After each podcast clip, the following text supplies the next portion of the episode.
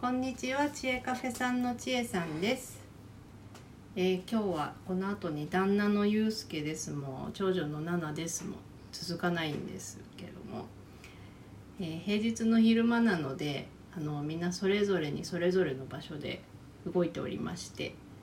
お話をしようと思うとあのちえさん一人になるんですね。であのもともとラジオを始めた時にあの一人だとお話ししづらいなっていうところからあのゆうすけさんにお願いしたっていう流れがあったんですけども、まあ、ちょっと一人でもちょっと何かしながらその話をしながら喋ったらあの意外と喋れるんじゃないかなっていうことを思ったので今日はちょっと一人でお話を始めてみました。であの今日今はあの皮脂を仕込もうと思って皮脂を仕込みながらお話をしていこうかなと思っているのであのちょっとなんかね皮脂の音がカラカラカラとかしたりねあの生活音が聞こえるかもしれませんけどもあの、まあ、それはそれで BGM と思って聞いていただければなと思います。えー、と皮脂に関してはあの私皮脂を知ったのはあの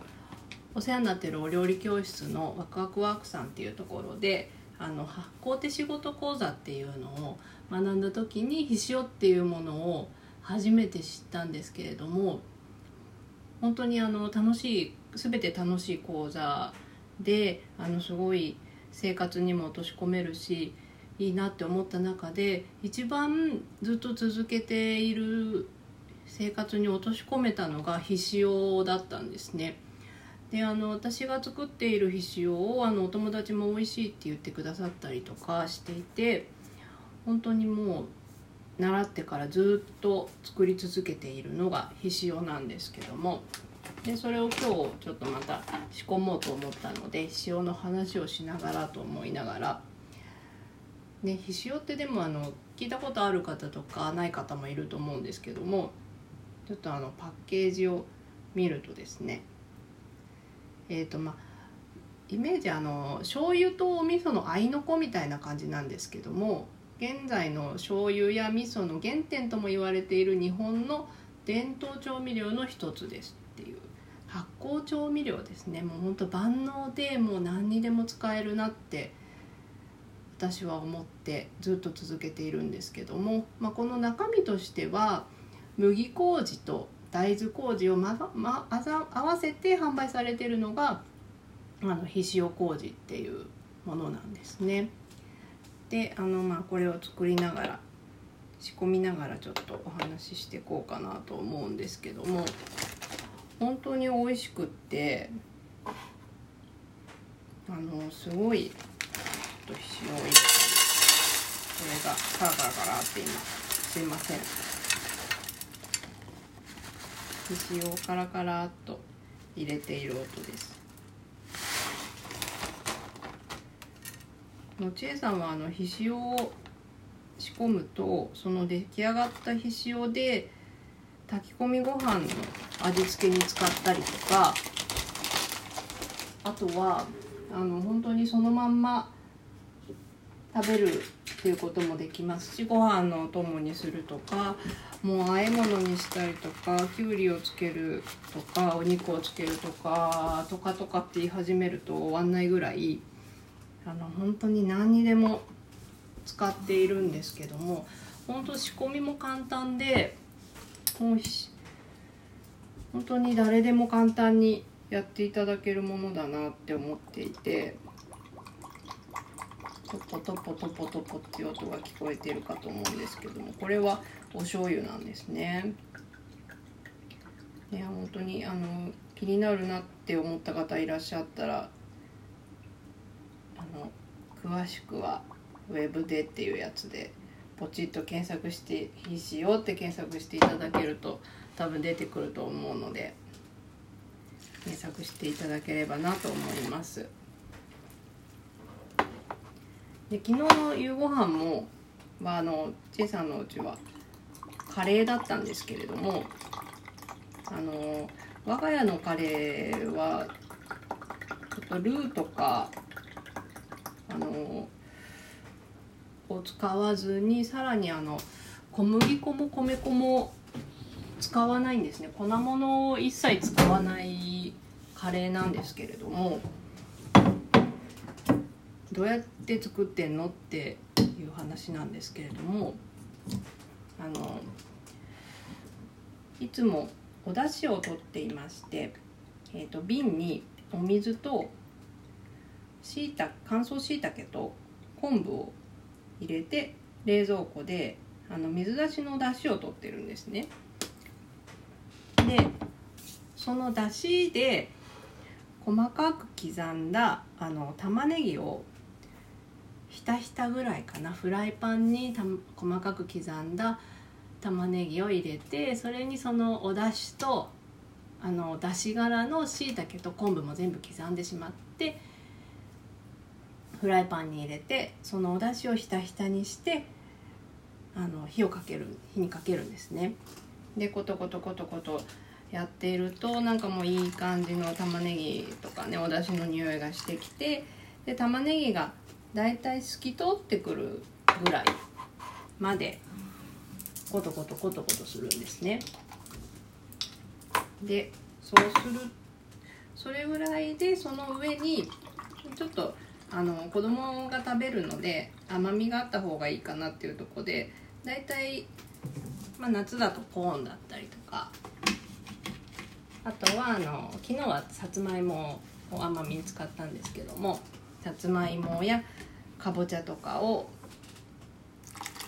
その上にのせましてちょっと塩をパラッとしてまたそこからはあの火が通るまでコトコトコトコト煮るんですね。でもう大体火は通ってきたかなっていうところでまあその日によってねあのいろんなあのキーマっぽくしようかなと思ったらあのひき肉を入れたりとか、まあ、そのひき肉の部分を高野豆腐でやったりもしますしあとは昨日はあの小エビで小エビを加えてエビカレーにしたんですけれどもそうやってそのまた加えて、まあ、しばらくコトコトコトコトコトコト火が通るまで煮ましてでまあそろそろ味付けしようかなっていう段階で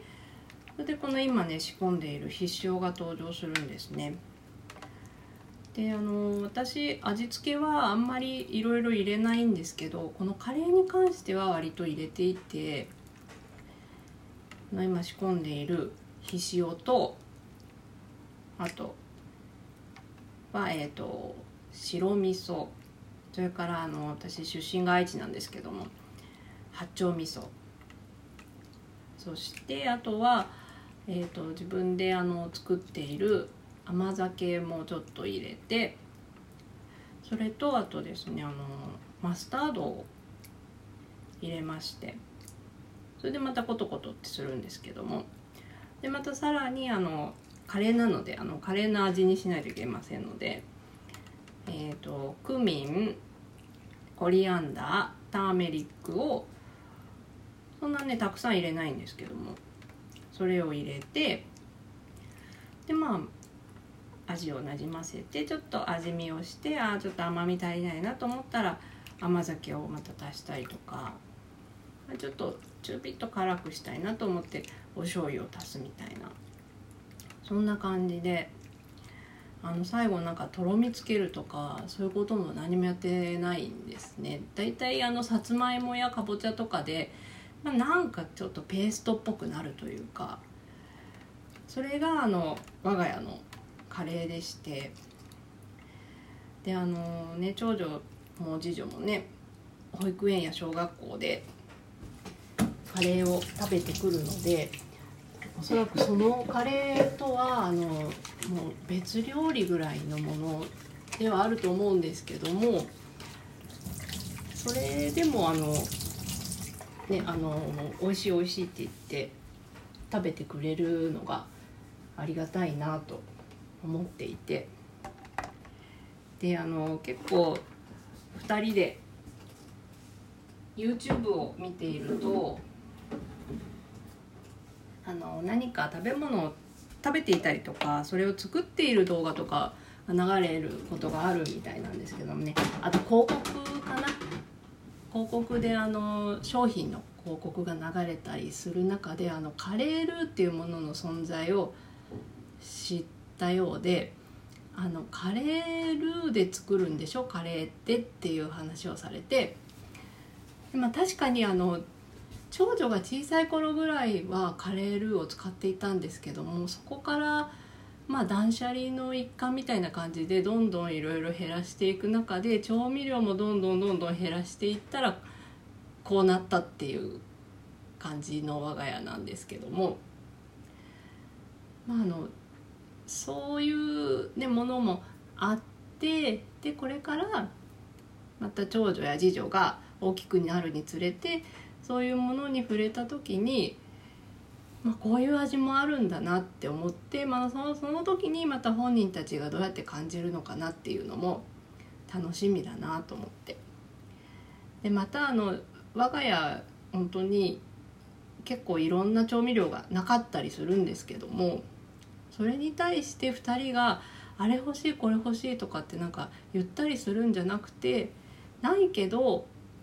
いろいろ作れるんだねっていう言い方をしてくれるのがすごく私は嬉しいなというかありがたいし何でも作れるんだよっていうことが伝わっているっていうことがすごいいいなって思っています。あということで一人でも終われそうです。